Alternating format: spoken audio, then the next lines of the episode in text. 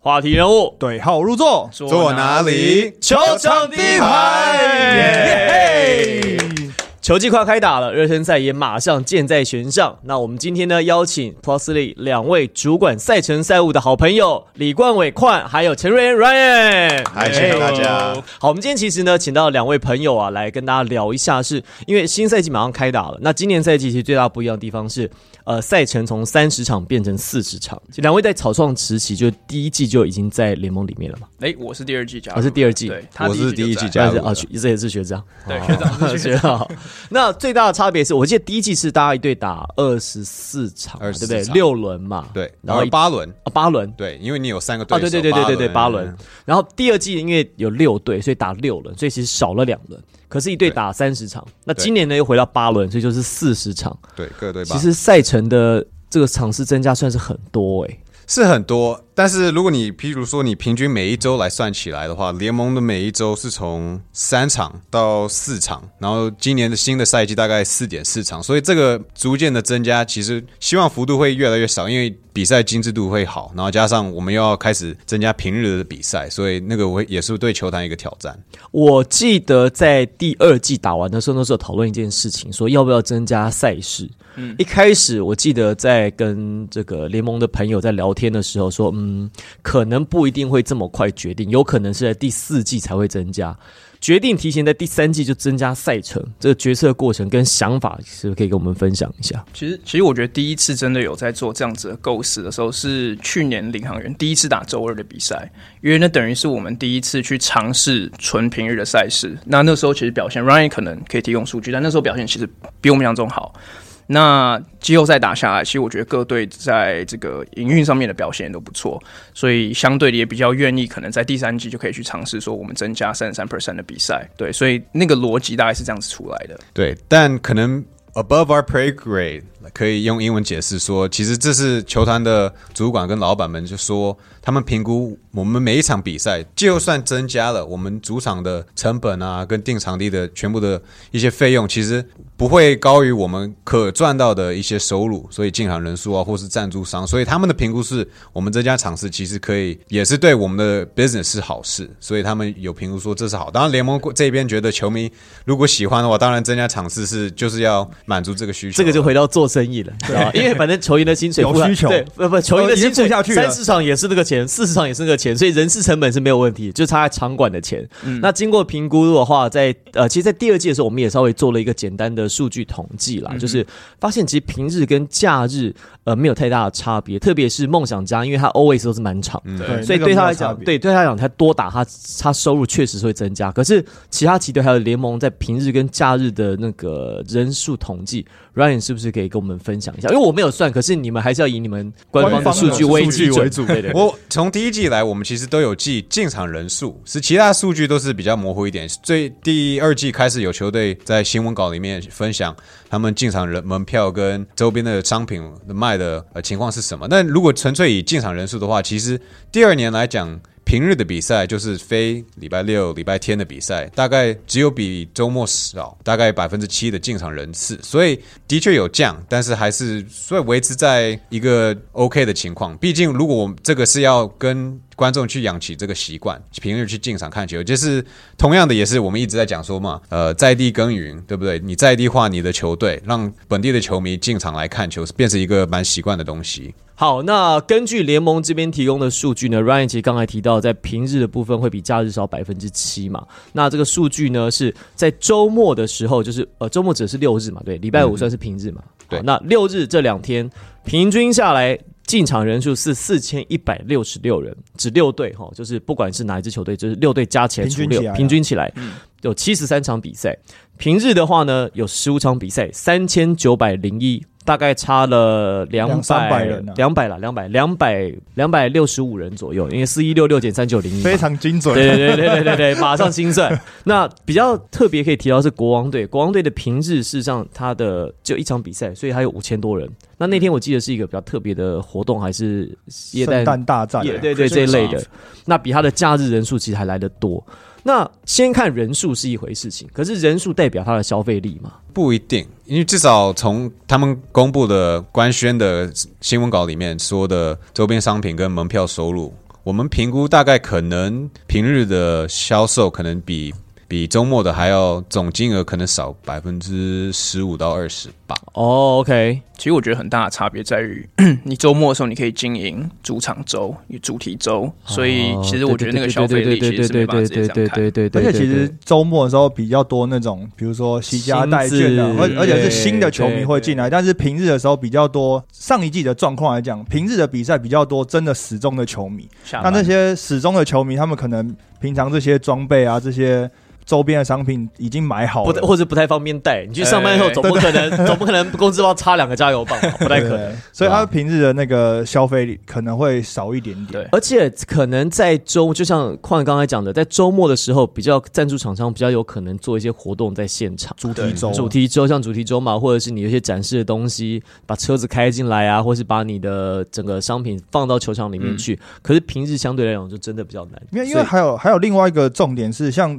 很多主题周的商品，他们会是现场限定的，但是一些球队的商品，他们平常就是在网络上商城就会有促销了，所以其实他们不太一定要到现场去买，可能他们都已经在家里买好了，是要穿到现场。但是所谓的主题周，他们就会出很多限定商品，所以你就必须要到现场去，然后或者是有一些比如说签名会啊，或者是见面会啊这些等等的，那你才有可能比如说买商品然后换签名这样子。好，重头戏来了。今年赛程总共一百二十场。谁排的？哪位哪位排的？算是我们算算算是我跟我们的同事和平老师合力安排，还合力做出来的。那 Ryan 其实也有帮到很大的忙，在于是我们有一个自己的公式，这个等下可能会讲到，但是他做的这样子。对，但是主要是我们赛务部这边排。好，我现在要来这个来帮网友跟我们的球迷提问了。大家都说六月多六月底比赛就打完了，为什么到九月多才赛程才出来呢？为什么没有提早公布？来，请 Ryan 回答，呃，不，请请矿回答。其实我们赛程在五月底就开始排了。我我出的第一版赛程，我印象很深刻，是在梦想家跟勇士的第四站，我就排，我在当场就是在勇士主主场就排出来。那时候的构思还是九十场在想，那那时候也没有跟各队去询问说场地的这个使用状况等等的，所以它其实就是个草稿。那中间其实经历了很多不同的变化，包括像刚刚都有提到的，变成一百二十场，所以这个这个要改版。那另外一个状况是因为台湾我们联盟里面所有球队，他们的主管呃这个。主场的状况都是他们不拥有他们，所以他们都要去租借。那今年有个比较特殊的状况是，今年租借的呃这个情况都比较困难一点，就是球队有的时间都比较少。比方说像新竹，我看很多工程师球迷说，为什么三四月都没有比赛，没有主场比赛？因为有全中运，然后两个月就不能够比赛。哦。全国中等学校运动会，全中运，对，所以中间就有很多来来回回。然后我那时候回去算了一下，我们从呃六月呃这个说说六月好了，六月到九月中这段时间，一共做了大概三十五版到四十版的赛程，三十五个版本的赛程，对对，那平均你每两天就要出一个版本哎，差不多这样子哎，是有有一阵子真的是每天出。像那时候我跟 Ryan 我们去美国出差的时候，其实也是每天半夜，就是早上四点的时候就在那边赶赛程啊，干嘛的？因为我们每次出完一版，我们就会给球队去讨论。那球队可能有意见的时候，我们就会马上去做修改，这样子。所以有时候其实版本跟版本中间不会差很多，但就是一一直不断的在修改。这样子。其实场馆这个，你记不记得在就第二季的那个冠军赛的时候，哦、工程师晋级冠军赛，就其实很有些球迷不太了解。那个时候呢，新竹的那个。体育馆其实是要办家具展的，对，它其实跟工程师的冠军赛主场完全就是没有，就是同一天冲冲冲突。然后呢，结果他们就还是去协调家具展去延期，因为毕竟这是新竹的大事件。但这种事情就是你很难在排赛程的时候就预测进去。这个状况其实说明一下，那是因为在上个赛季就第二季的时候，中间碰到疫情，所以它有些赛程是往后延的，往延了一两个礼拜。本来是抓的刚刚好，所以就发生了我刚才 Henry 提到的状况。所以在这一季排赛程的时候，有没有什么原则，或者是你们的构想，就是你们设计赛程的构想？因为有一些平日的赛程嘛。其实我觉得大原则就是，一是要确保各队休息时间都够。我们原则上一个礼拜不会给他排一队不会打超过两场比赛，对不对？然后第二个原则就是平日跟假日的每一队的分布要尽量的平均，因为像我们刚刚讲的，周末的比赛比较好去做经营，比较好去做行销，那赞助商也比较好谈，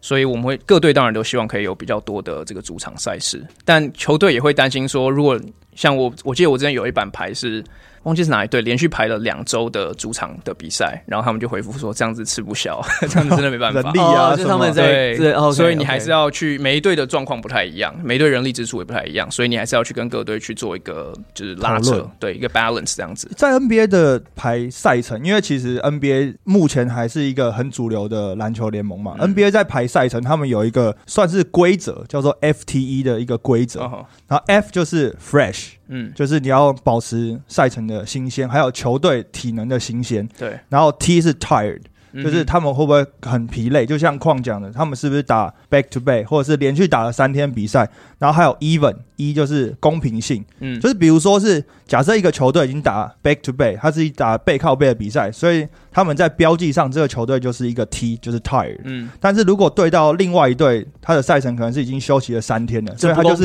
fresh，所以这是这是一场 T 对 F 的比赛，对，所以他们就会觉得哦，这是有违公平性，所以他们就会在这场比赛就再去做调整，所以其实他们也是在这样子的。规则底下，刚矿讲说他出了二三四十版嘛，NBA 的比赛，嗯、他们六月也是六月打完，但是他们从二月就开始在排比赛，从前一个球季开始在排。对，然后他们大概要排到，嗯，大概要过完暑假那种，就是他们整个大半年都要在排赛程，而且他们通常都是。二月开始会要求主场，因为 NBA 的主场又跟我们的状况又不太一样。虽然他们自己拥有这些主场，可是他们会排非常非常多的商业活动，比如说有的要摆演唱会啊，有时候要摆其他的活动等等。所以他们从二月开始会要求每一队提出下一个球季五十个。哦，在在台湾很难呐、啊。他说他说你要在 NBA 就是你要提出下一个球季 五十天能够办比赛的日期，然后这五十天里面还要包含四个礼拜一。跟四个礼拜四，因为这是要符合全美转播的。你至少这些比赛，礼拜四 TNT 嘛，对不对？对啊，TNT。礼拜一是是是 ESPN 吗？好像是 ESPN，好像是好像是。礼拜三一定是 ESPN，然后这礼拜六也有一个 ESPN 晚上的转播。OK，对。然后呢，你要提出五十个，你要先交出五十个有空的日期之后呢，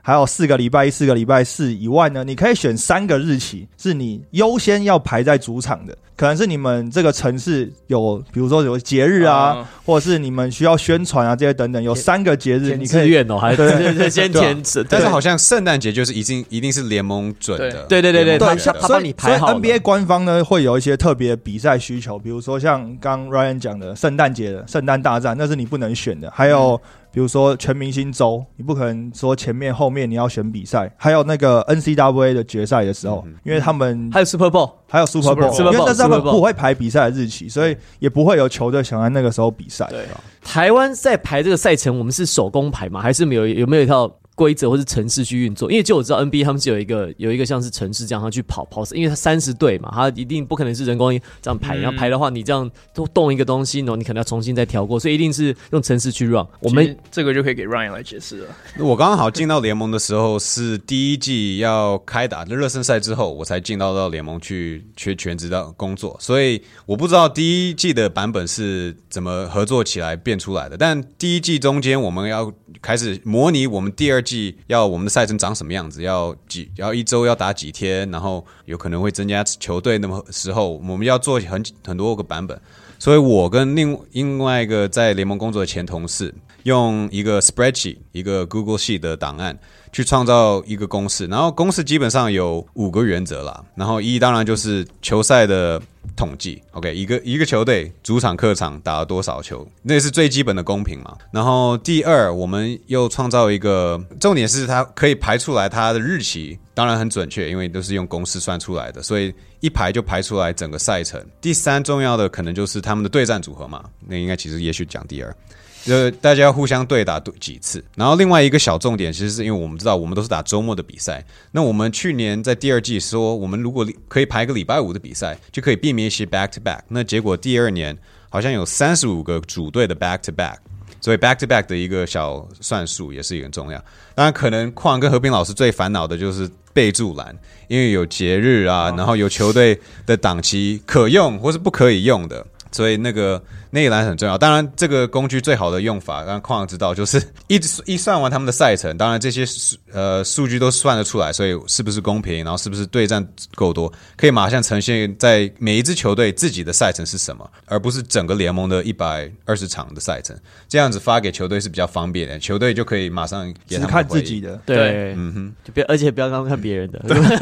没有比较，没有伤害。对，那好，讲到说备注栏，有一些时间是台湾可能在打比赛方面，可能大家还不是那么习惯的，因为比如说过年嘛，过年像像像我们讲 NBA 来讲，NBA 它除了 All Star Weekend 全明星周之外，他们是不太熟悉的。我们的过年就像是美国的 Christmas 跟他们的新年这一段期间的连假，对，可是他们只休呃平安夜，就是 Christmas Eve，他们在。呃，就休一天，隔天他们就开始打了。嗯、他们只休一两天，而、啊、我们台湾还是坚持要过把整个年过完。可是我印象很深刻是，在今年过年，就第二季中间过年的时候休的比较久。嗯、而且我那时候，因为我们我们住台北嘛，那我在初三、初四就觉得好无聊，就没有事情做。很多球迷也说，这个时候如果来看个比赛，那多好。我们下个赛季怎么做？我至少只会休一周，但我记得第二季是因为有一个 FIBA 的比赛，所以我们联盟也是想说，我们可以故意排开，如果我们的选手被选中，就可以去为中华队付出。所以那也是当下的一个考量之一。我觉得跟 NBA 相比，可能比较好的一个对照组会是他们的 Thanksgiving，就是他们 Thanksgiving 其实也是后面几天，他们也是休连续休几天，因为两天吧，我记得两天、两天、三天最多了。对，可是因为 Thanksgiving 也才就是也才没几天而已，啊、就是他们会把。它修掉，但我觉得我们这边比较大的考量可能会是，如果你把球员或者球团他们的过年假拿掉，他们也不会太开心。就是对，也要往球员的方向去想嘛，他们也会想要过年。但我们也有注意到，就是球迷可能会希望在这个过年的时间看到球赛，所以我们尽量把呃休息的时间缩短，就是后面可能早一点开打之类，不会把整个年过完之后才打。所以我觉得，其实，在台湾排这种赛程，其实刚想过年啊、过节这些，有一点比较吃亏的是，因为像刚矿讲到感恩节，那 NBA 不会排赛程，可是感恩节 Football 会有比赛啊。他，他会有很大的比赛，就是对啊，他就是传统，一定会在感恩节大家都坐在家里之后看。所以嘛，你看比赛的多样性就很重要啊。所以，所以你看嘛，除夕的时候大家都在家里面，如果在家里面可以看比赛，就不用一直看周星驰电影重播了。有一点困难的部分就是。我们不知道，呃，农历年是什么时候？一月一号嘛？那至少在美国，哦、美，国 football 对对对对对对，星期四就有比赛，样那感恩节嘛，刚刚好就排在星期四嘛，所以就刚刚好 line up。这个科普一下，感恩节十一月的第三周的礼拜四开始，四五六日是他们的，是属专属于美国的一个 long 一个 long weekend，因为他们当时感恩就是有些新移民嘛，从英国来，然后到达当时美国的新英格兰地区，在靠东岸那个地方，所以他们就是因为美国独有的节日，对吧？所以。我们目前以礼拜二为主，因为我们原本排开东超勇士队会，当时原本计划要参与的，他们都有礼拜三的比赛，所以我们就排礼拜二。当然，勇士就可能就不会排到很多礼拜二的比赛。然后我们自己球队可以在礼拜二出赛，然后我们礼拜三可以看勇士，或是看其他东超的球队他们的对战的。所以想法当时。因为赛程排出来也还是五六个月，其实拖的算是蛮长的。就这个赛程其实打了蛮久的。嗯、然后呢，大家想看就一摊开来看，哎，平日的比赛也不多，就是因为考虑到东超嘛。因为平日总共今年排了总共十二场，十二场，十一场礼拜二。一场礼拜一，所以其实好像三四五都没有打，也是因为考虑到这个原因，这个部分。东超，东超绝对是一点，像他刚刚讲的，东超一定是礼拜三打，所以我们就是一定会避开礼拜三。当时的想法是这样，然后因为勇士去打嘛，那勇士就一定会是安排在礼拜天的晚上，让他们有足够的休息。因为我们在排赛程的时候，中间这个防疫政策一直在改变，所以我们就抓最多的时间去去做这件事情。那另外一个我觉得考量的点是在于，有的球馆在平日的租借上面比较困难。那在这样子的情况下面，如果我们给他硬去排更多赛程的话，一定会造成某些球队一直在打这个平日，某些球队一直在打这个周末的情况，或者他有一段时间一直要打客场。对，因为、啊、对，因为他的那个主场就没办法使用。其实 NBA 很多这样的例子啊，就是而且这个已经变成像传统一样，比如说像马刺队，他每年大概二月初、一月底、二月初的时候，他们就会进行一个客场之旅，因为他们的那个主场。嗯 AT&T Center 要办牛仔比赛，嗯，那是固定的，德州啊，在德在德州，所以他们那个 road trip 就客场之旅，他们就会戏称它叫牛仔之旅。那个一打要打连续八场客场，然后像 Celtic 在塞尔提克，他们的那个只要过了明星赛周，他们要把球场用给迪士尼的冰上冰上活动，所以那也是要出去打一个客场之旅，然后。比如说像爵士队，礼拜天不要排比赛，因为摩门教要有那个主日活动什么的。对对对对对。所以就是每个球队都有他自己，不管是球场的状况，然后或者是球队本身希望，还有跟这个城市的连接，当然也是很重要。其实我觉得这个是主客场制才会发生的事情，可是这个也是有趣的地方。对，就是在排赛程的时候，你一定会要把这些客观的条件跟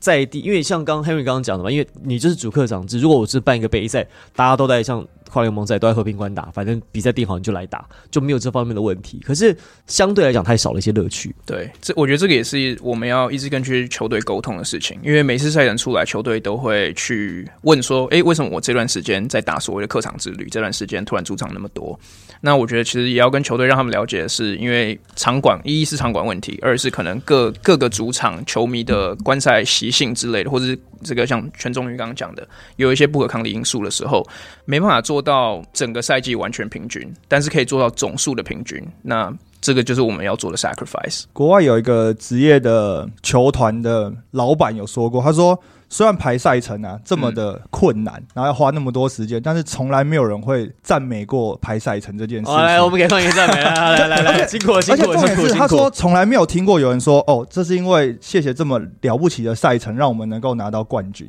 就是虽然 就是大家都会讨论说，哦，有人赛程比较软，有人赛程比较硬，然后为什么我最后打了比较多客场，打了比较多主场，嗯、但是没有人讲过说，因为这个赛程我们拿到冠军。然后，但是。国外的球队非常多会拿赛程这件事情来抱怨，比如说为什么我们的球队飞了太多的客场，然后花这么多时间在旅行这些等等。可是有一个教练曾经讲过一句话，他说：“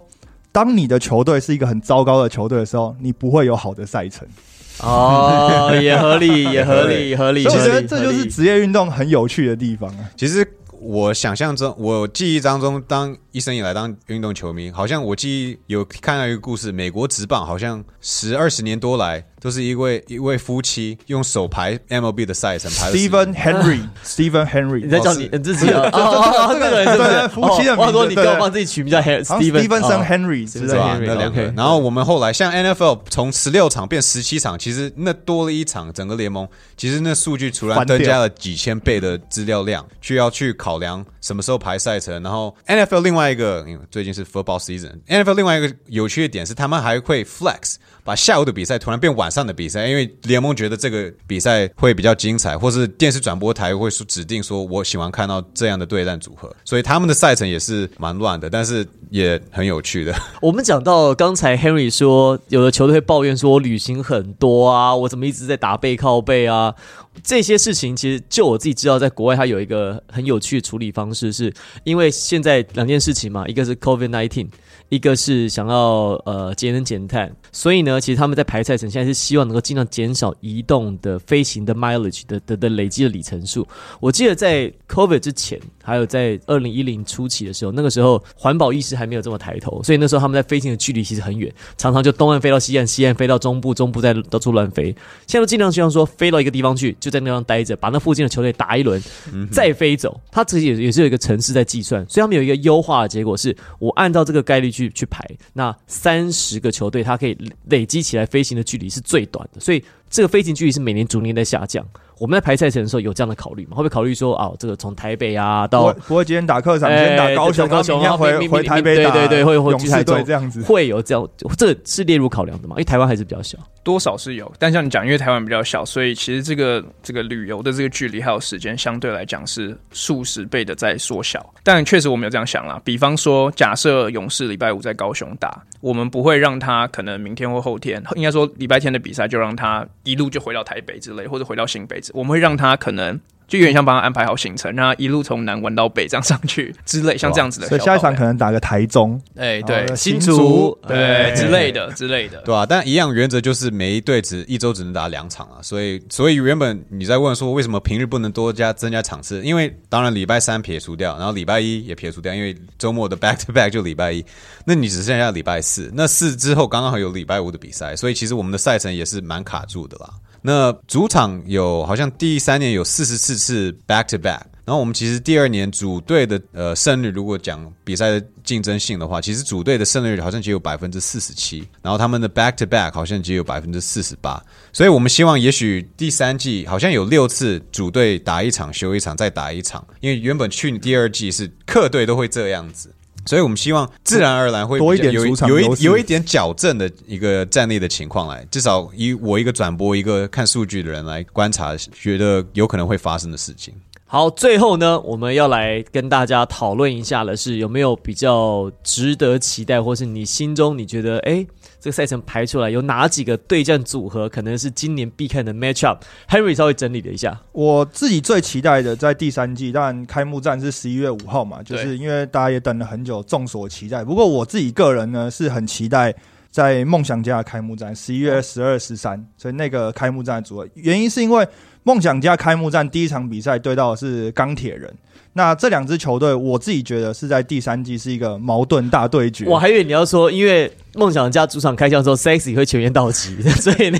那个也是很值得期待的事情。对，但是如果以比赛来讲的话，矛盾大对决，因为钢铁人。阵容一字排开就是侧翼海嘛，就是无差别攻击，就每个人的进攻都是感觉起来天分满满。梦想家呢，就是一个防守为主、能量非常高的球队，所以在第一个梦想家主场可以看到就是攻守能量极致的展现，我觉得是一个蛮不错的看点。嗯，然后加上 Sexy 也会全员出动。绝对是在开幕战另外一个焦点。除了这场之外，还有吗？还有另外一场是在十二月的时候，十二月十号，领航员主场开幕。这是于公于私，我自己都觉得很期待一场比赛，因为大家也听节目也知道，施晋尧是我的好朋友，他能够在主场出赛。第二个是呢，领航员整个暑假呢大肆补强之后，球迷到底会不会买单？到底有没有、嗯、有没有愿意进场去支持的？开幕战就可以见真章了。所以这两个组合是我在开季一开始会蛮期待的组合，因为领航员他刚好从十二月的开幕战开打，他们有连续六场的主场的赛事，一直到圣诞节结束。哎、欸，这跟去年相反呢，因为去年领航一直都没有主场，领航员是一直没有主场开，因为疫情啦。对，疫情啦，因为去年那个时候我记得桃园巨蛋好像是作为疫苗的接种站嘛，对对对，对，所以他好像是到了过过完过完年才开始才回到真正桃园巨蛋开箱。今年是反过来先开，而且连打。对，所以我觉得新气象领航员有机会可以在这三。大概三周的赛事里面，把累积球迷对，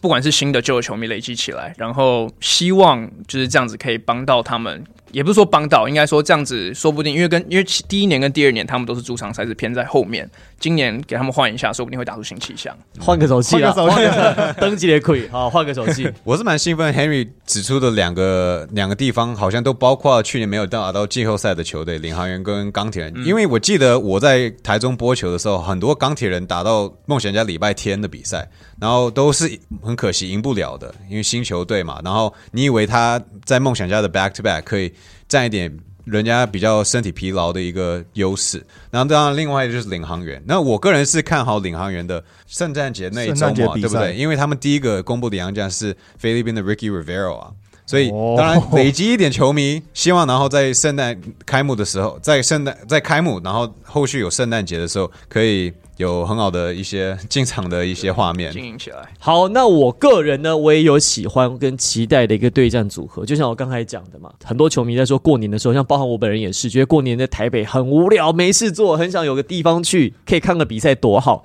所以今年呢，在连假，在呃春节连假的最后两天嘛，就是那个六日。也有安排赛程，分别是在台北跟在台中开打。那两天的赛程呢，是工程师就呃礼拜六一月二十八号，攻城狮面对梦想家，跟桃园领航员面对台北富邦勇士。那在隔天呢，周日也就是收假的最后一天，大家应该进球场收心了，哎。对，该回去，该回到工作岗位的都已经准备了哦。那所以呢，就是安排的是新北国王要面对台新梦想家，另外还有高雄钢铁人要面对台北富邦勇士，这，就是我比较期待的这两天的赛程。哎，这样很好哎。因为大家平常过年的时候年假都会挤在最后一天才要北返嘛，然后高速公路都会塞车嘛。为了这周末的比赛，提早回来。没有，现在现在都 现在都不会到最后一天了啦，因为你放九天年假，大概第五天、第六天大家就回去哦。提早回来啊，不要避免高速公路塞车。刚好，因为不然真的台北在那个。最后放假天无七八天，最后真的是没事做，都不知道干嘛，真闲得发慌进来看比赛啊！进来看比赛，其实还是回到那个话题了。我们既然讲到说，在台湾会有我们的过年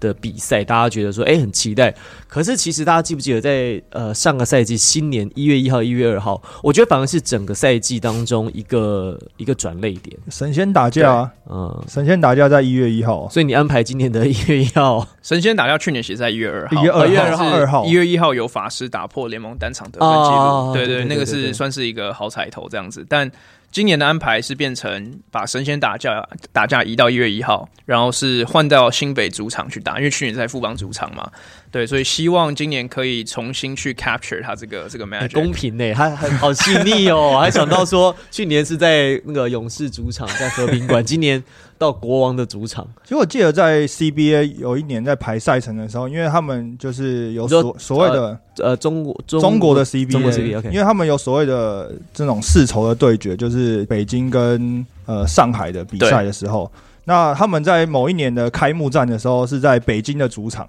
那他们过完年之后，俗称的下半季的第一个下半季的开幕战，就是回到上海的主场，就是有一点那种我上半季怎么样打，然后下半季就是主客易主，然后看能不能讨回来。这样，我觉得他们在排赛程上面，可是那是城市啊，你说京沪嘛，北京跟上海，他觉得他是以城市为主的对决，他跟那个球队的强弱没有关系啊。那万一北京跟上海。在这个赛季，可是可是这两个城市，不管你呃球队的强弱，他们都还是非常有话题。哦，不行啦，最近战南北，台北一直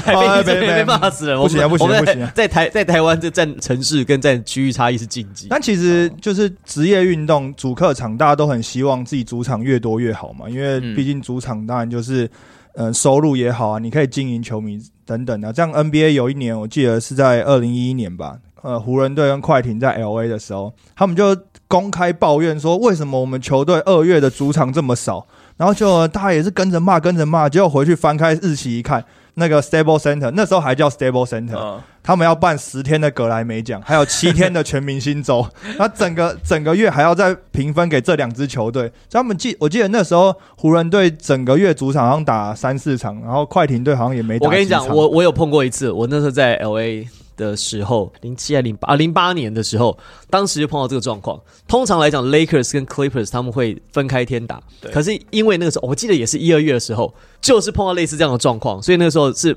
中午的时候，Clippers 打一点，LA 一点，一点。打完之后，Lakers 打七点，哦，中间清场是，中间不是因为他赛程排不出来了，就像 Harry 刚刚讲的状况，所以我都觉得奇怪，怎么会在同一天当中两队打？而且我还记得 Clippers 打的好像是 Spurs 还是还是 Phoenix，然后 Lakers 打的是 Pacers，哦，那个 Kobe 还在的时候，对，所以我就觉得印象很深刻，就是。因为那个时候我一点打嘛，他们一点打 Clippers，然后打完之后我们看大概打到两呃三点出头，三点三点半，我们去对面吃个 burger 这样子，然后再回来看。五点多六点回来，然后准备进场，哎，地板已经铺好。了，哎，那个很难呢，因为他们他们不是只换地板而已，因为湖人队跟快艇队的恩怨情仇，他们是连场场内的摆饰啊，跟一些吊饰啊这些等等要用遮的，他用布遮，真的都是工程呢。没有，他如果说是有时间，他会把整个摆设重新 layout 重新换过，可是他来不及，他就用。不遮遮，就是一边一边遮一边遮一个，一边遮一个换地板这样。湖人有那个冠军的 banner 啊，有一个没有？有啊，有啊，有一点差。因为我们我们买在差不多的位置，那时候没有什么钱嘛，就坐在最上层，然后最上层就离那个那个 banner 跟那个那个那个旗子很近，你知道那个 pan 的那个旗子很近。然后你就会看到，在在一开始在中午在打的时候，那个 Clippers 那一边呐，他就把那个湖人的旗子遮起来，然后晚上就哎呦，那个旗子拿起来就看到哎呦这么多面啊，这样星光闪闪的，对吧？阿明最终的故事，当然我们希望以后每支球队有自己可以经营的主场，不只是为了篮球，为了自己娱乐公司的一些收入跟去运用嘛。当然，我们要实现这个梦想，也需要球迷去多年以来支持这些球队的。当然不会马上就做得出来嘛。你们自己有没有像像矿就说他比较期待的是那一月一号嘛？其实就是新年二零二三年的新年大战，特别想要安排神仙打架二点零，然后在新北国。Ryan 呢？你自己有没有期待的？我至少我通常都是看大致上的趋势，因为我觉得六队都有可他们可看的地方。然后其实我们开季来，我刚好把自己的英文转播前面六周都有每个主场都有排到一次。然后另外一点，其实我觉得蛮有趣，也一样是有在那有关。我觉得工程师他们的赛程变得非常不平均了，uneven 嘛，因为他们第一季好像从来都没有 homestand。超过两场，他们就是一次一次的主场周末，然后下个礼拜就要客场客场的客场。那第二季他们有一次有五场主场，然后三胜两败，两两场都输给国王队，所以季后赛才打得那么精彩。那 硬要补这一枪。那他们 那他们后面也是打得很好，变成例行赛第一种子嘛，对不对？对，然后有很多场都是在客场打嘛，十一场有八场在客场都赢。然后第三季他们就是好像是联盟最不不平均的比赛，他们有一段好像连续七场的主场，呃，包括国王队，我记得有至少两次。然后他们因为三四月的档期，他们就要打九场的客场，好像是我们联盟的最高的场次，都是最高。那没有办法，那他去跟新竹呃跟全中运对啊，他要去跟那个中等学校，他们有其中三场是对象。去年主场最强的梦想家，所以那就是我个人是看对战来讲是蛮可看的一点了。工程师可们可不可以战绩在前半段拉的比较强，然后后半段看他们怎么坚持，因为他们基本上前面两季都是后段班打的最强的球队。嗯，我觉得这个很有意思，因为刚刚 Ryan 前面也有分享到，就是我们联盟主客场的胜率其实基本上是 fifty fifty split，就是没有很明显的主场优势，所以这个 nine game road trip 对他们影响多大，其实我自己也是蛮蛮好奇。可以透过这次观察。对对，可以观察看看。那我觉得就是赛程的编排，当然是大家球迷很期待。不过有一些。重点的比赛日，当然除了比赛本身以外，我希望在今年球季有一些特别的呈现啦。就像圣诞大战，去年可能就是球迷会自发性的有一些装扮啦。不过像 NBA 就会每年会出一些圣诞节球衣啊，或者球员都会有穿一些不同的球鞋这些等等。哎、欸，对我们台湾比较没有耶诞节 Christmas，或者是希望今年的特别上面有一些新的主题球衣。哎、欸，回去跟跟您跟那个 Uncle Dennis 讲一下，跟你爸讲一下。OK，因为工程师工程师很喜欢出球衣嘛，出个椰蛋版的嘛，先看一下。去去年工程师我接椰蛋周，他们有用地板啦，呀，而且他们的那个记录，因为那时候我做记录台，他们记录台每个人戴那个麋鹿的那个小的头套，然后我记得那个裁判不愿意，那个长控老师不愿意戴，肯定啊，肯定啊，对吧？这也需要时间培养嘛，因为这样球队也需需要了解说我们要怎么操作，我们哪一个特别时段，然后也许以后我想要争取到哪一个特别时时段，因为我的球迷已经习惯啊，对，我今天这个时段是很好的，对对对。所以像很多 NBA 球队，就是当然很希望他们就要有一个记录嘛，比如说湖人队连续几年打了圣诞大战，对，然后有哪些球队一直打不上这个比赛，人气人气球队的指标啊，而且那个不是你强就可以打。圣诞大战，那个跟那是人气，湖人队还是照打，对啊，所以有些球员还是抱怨，LeBron James 在那个谁啊，我我记得以前最著名的一个例子是 Chris Webber，Chris Webber 他在刚进 NBA 的时候，人家问他的愿望什么，他说我我希望我的目标是第一个我要达成，他也没有讲拿总冠军，他说我希望我能够 我能够打那个 Chris 呃 Chris 圣诞大战。matchup，他我希望。哎、欸，好像是，因为他们观念很简单，他觉得说，因为那个是我阿嬷跟他妈妈他们家人会看 NBA 的时候，所以他希望那个时候被他家人看到，所以他说他从小愿望就是希望能够在耶诞节那天出赛，这还不还不错愿望，不错，对啊，对啊，是台湾我们希望也可以形成这个传统。好，很开心今天跟两位联盟的好朋友一起来聊聊天，也跟大家分享一下赛程是怎么排出来的。那我们马上比赛开打啦，我们就看看今年的赛程排下来会有什么样的火花出现。我是王柏林，我是 Henry，我是 Quan，我是 Ryan，希望第一排，我们下次再见，拜拜，拜拜。